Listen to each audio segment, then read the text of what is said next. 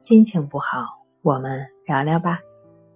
关系五分钟等于放松一整天。大家好，欢迎来到重塑心灵，我是主播心理咨询师刘星。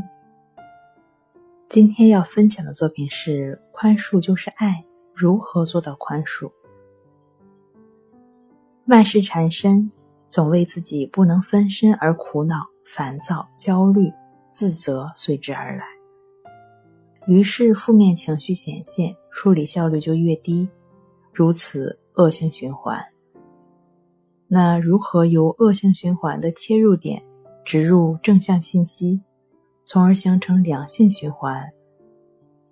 负向情绪的怪圈中，各个信息微粒犹如身负强力粘合剂，整个负向怪圈无孔可入，要突破，不得不另辟蹊径。与其从症状下手，不如寻其根源，从内救赎。救赎的历程从宽恕拉开帷幕。宽恕不是隐忍，隐忍只会积累情绪。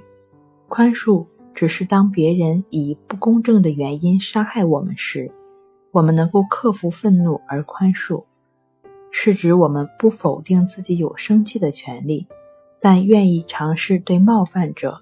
显现出仁慈、善意与爱心。当我们做出这些宽恕行为时，我们知道伤害者不是必然有权利得到这些礼物。宽恕的主体既陌生而又熟悉的存在着。宽恕不是任何人的专利，它充斥着咒怨被埋藏，它潇洒着无畏被淹没。宽恕又是任何人的专利。他不会因贫贱而远离，不会因富贵而附着。而此，宽恕成为最熟悉的陌生人。如何打开这扇窗，将最熟悉的陌生人请进心间呢？熟悉的是宽恕的爱自在心间，陌生的是好似从未谋面。的确是这样，弹指一挥间，宽恕大爱被过往被憧憬。演变成陌路，无畏当下，无畏觉知，陌路变熟路，需要千锤百炼。被宽恕抚平，心间之路也正是被不断探索的。呱呱落地时，一切都是懵懂的，唯有呼吸是那么清晰。呼吸是与当下同在的过程，观察呼吸是保持觉知。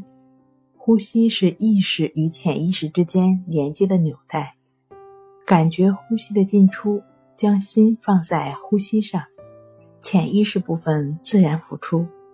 尘封的创伤、阴影，犹如陌路上的吸血鬼，都逐一显现在当下的光明之下，必将灰飞烟灭。随之而来的真理、爱与智慧、宽恕的真我，照亮当下的人生。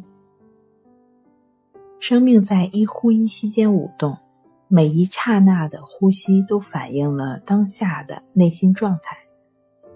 通过观察呼吸的方式，建立情绪的自我平衡，也是净化内心的作用。